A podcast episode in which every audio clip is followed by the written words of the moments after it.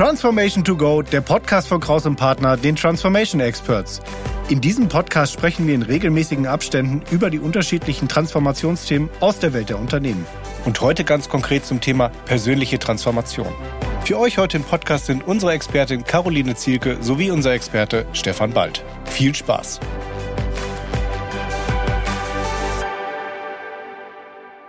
Liebe Caro, Lieber Stefan.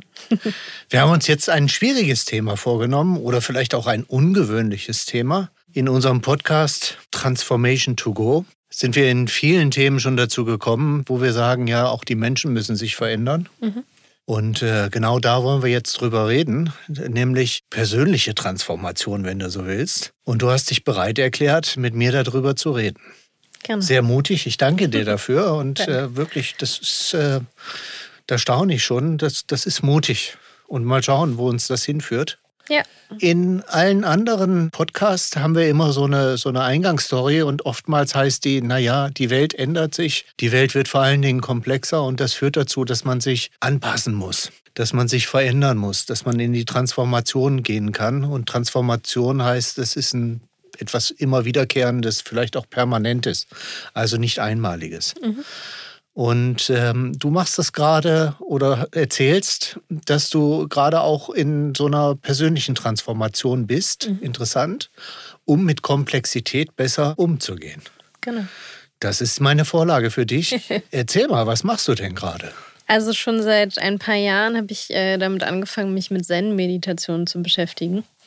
Und Zen sozusagen als Weg dadurch, wieder fokussierter zu sein, Komplexität besser handeln zu können und für mich selber da einen Weg zu finden, wie ich gut ähm, damit umgehen kann und wie ich auch lerne, äh, auch in Situationen außerhalb des Zen-Tempels sozusagen, das dann auf mein Leben zu übertragen und äh, da einfach wieder sicherer zu stehen, wenn Veränderungen um mich herum passieren. Das ist ja eine ganz spannende Sache. Ich glaube, wir müssen, soweit haben wir uns vorher schon abgesprochen, hier auch an der Stelle deutlich sagen, das ist für dich ein Weg der Meditation, ähm, sicherlich auch was Spirituelles, aber jetzt nicht irgendwie etwas äh, Religiöses oder so. Nee, genau. Das äh, ist es nicht, sondern erzähl mal, was es für dich ist. Also Zen-Meditation an sich beginnt damit zu sagen, wir brauchen wieder Zeit und Raum, uns selbst zu begegnen. Und äh, im Zen ist es so, dass es dafür einen ganz bestimmten Weg gibt. Und zwar äh, durch die Meditation in einer bestimmten Haltung alles andere auszublenden komplett, ähm, um dann wieder mit mir alleine zu sein sozusagen. Und das mache ich, indem ich mich in einer ganz bestimmten Haltung äh, zur Meditation hinsetze und in absoluter Stille meditiere. Und die Stille geht sogar so weit, dass ich versuche, nicht wie bei anderen Meditationen oft irgendwie mir was Bestimmtes vorzustellen oder auf meinen Atem zu achten oder ähnliches, sondern der Zustand, den ich anstrebe, ist eigentlich diese Leere, dieses Nichts zuzulassen. Also jeden Gedanken, der kommt, vorbeiziehen zu lassen, jede Emotion, die kommt, nur zu beobachten und nicht darauf zu reagieren. Faszinierend. Und du beschreibst das und dadurch findest du komplett zu dir. Warum, warum entwickelt das? Also so alles an sich vorbeiziehen zu lassen, warum ist das eine persönliche Entwicklung? Erklär es mir.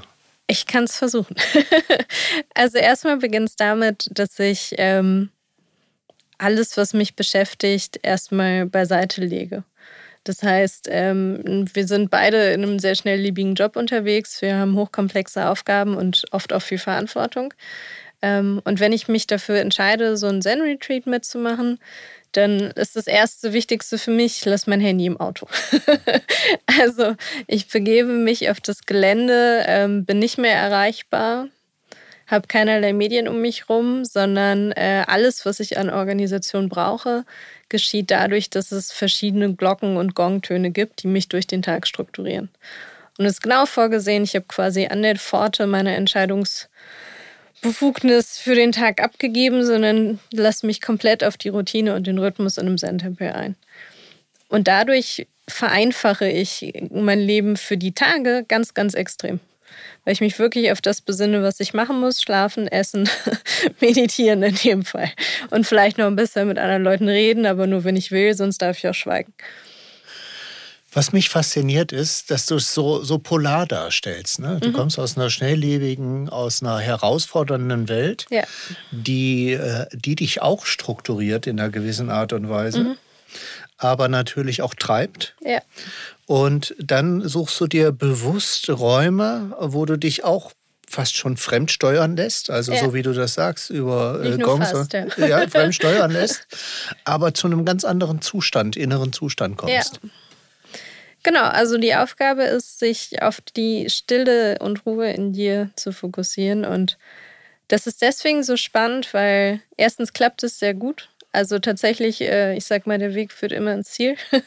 Selbst wenn du bei der ersten Meditation am Abend, wenn du ankommst, noch irgendwie abgelenkt bist, woanders hängst, klappt vielleicht noch nicht so gut. Kann sein, dass du bei der ganz morgens früh nach dem Aufwachen noch irgendwie halb einschläfst. Ähm, alles kein Problem. Irgendwann beim dritten, vierten Mal wird es klappen. Ähm, und dann sitzt du da und begegnest dir ein Stück weit. Also es, ich weiß vorher nie, was in mir hochkommt. Und das ist auch mit das Spannende. Also du, manchmal reist du ganz weit in die Vergangenheit, manchmal kommen Sachen in dir hoch, von denen du gar nicht wusstest, dass sie dich noch beschäftigen. Ja. Manchmal sind es ganz aktuelle Dinge und ähm, letzten Endes geht es darum, nicht jede Situation an dich ranzulassen. Also zu lernen, wenn ich jetzt irgendwelche Momente habe, die in mir aufkommen oder irgendwelche Emotionen auch, denen ich mich jetzt gar nicht stellen will, dann zu lernen, das auch nicht zu tun.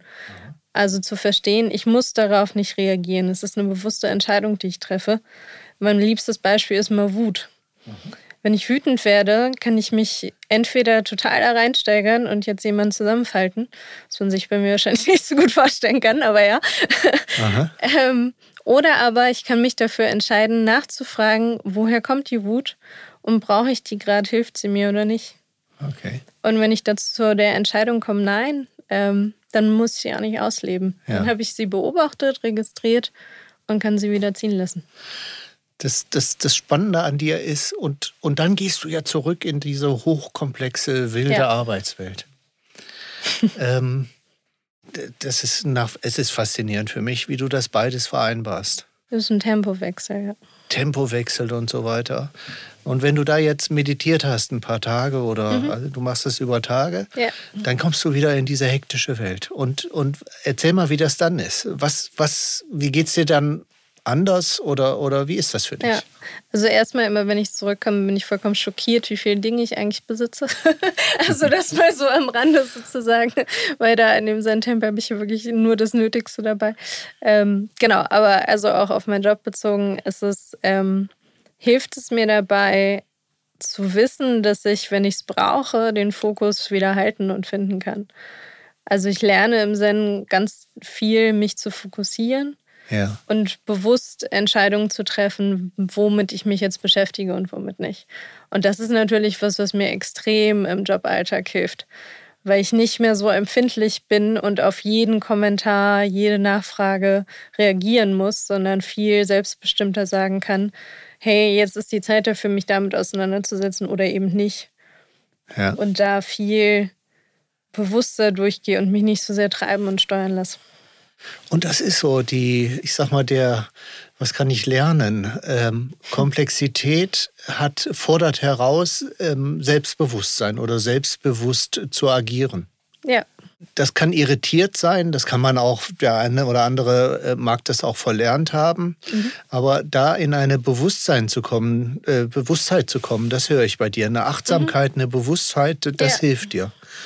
Das heißt, ähm, gerade weil du so in so komplexen Zusammenhängen eigentlich lebst, gehst du in diese Ruhe, in diese Stille, in diese Meditation, um das noch besser hinzukriegen. Ja.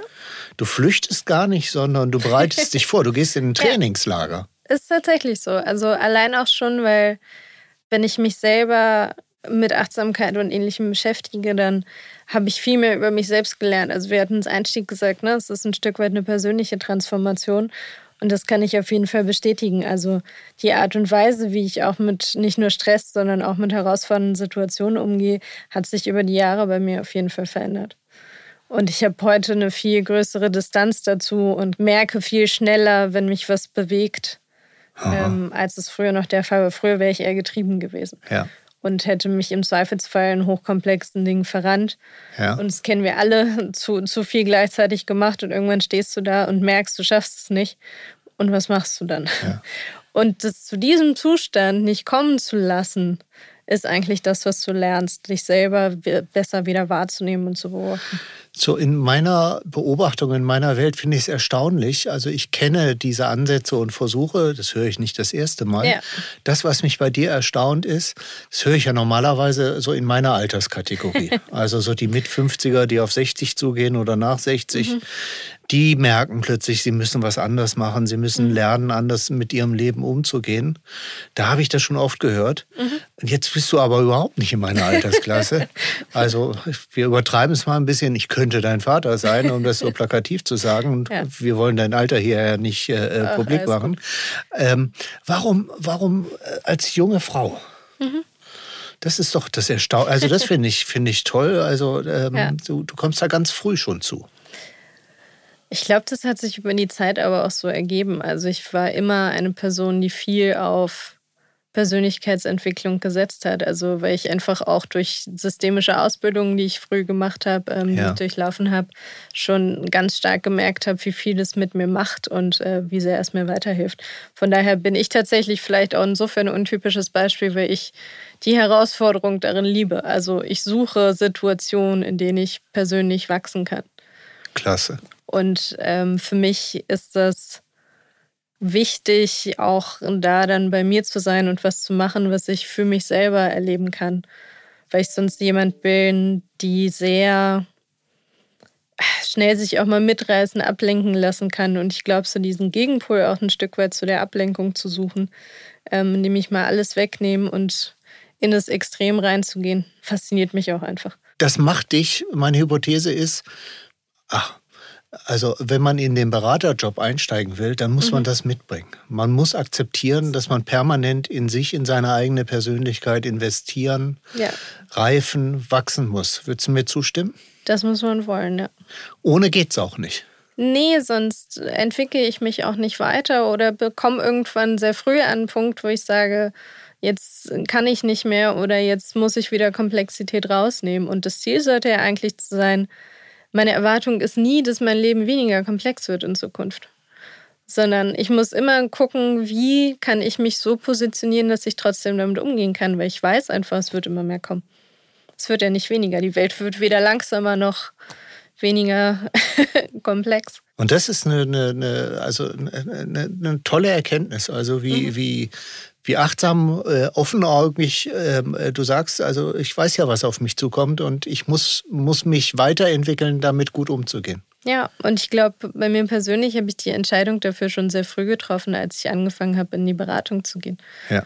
Ähm, ich hatte die Wahl, mache ich meinen Konzernjob ja. ähm, und werde ganz viel vorbestimmt und vorstrukturiert und mache immer nur einen klitzekleinen Teil, habe ein ganz schmales Aufgabenfeld oder gehe ich in die Breite und sage, nein, ich will eigentlich Beratung von A bis Z lernen. Ähm, und habe mich damals dafür entschieden. Und ich glaube, das war der erste Schritt in die Richtung. Du suchst die Komplexität und du achtest sehr gut auf dich. Genau, ich versuche es zumindest. Und investierst in deine Persönlichkeitsentwicklung. Ja. Und das ist deine persönliche Transformation. Ja, kann man so sagen. Vielen Dank für diese mutigen, äh, offenen und ehrlichen Worte. Danke dir, Stefan. Das war die Episode zum Thema persönliche Transformation mit unseren Experten Caroline Zielke und Stefan Bald. Produktion und Schnitt Sascha Filor von Feintun. Alle Informationen zur Folge sind wie immer in den Shownotes hinterlegt. Wenn euch diese Folge oder der Podcast im Allgemeinen gefällt, freuen wir uns über eine positive Bewertung.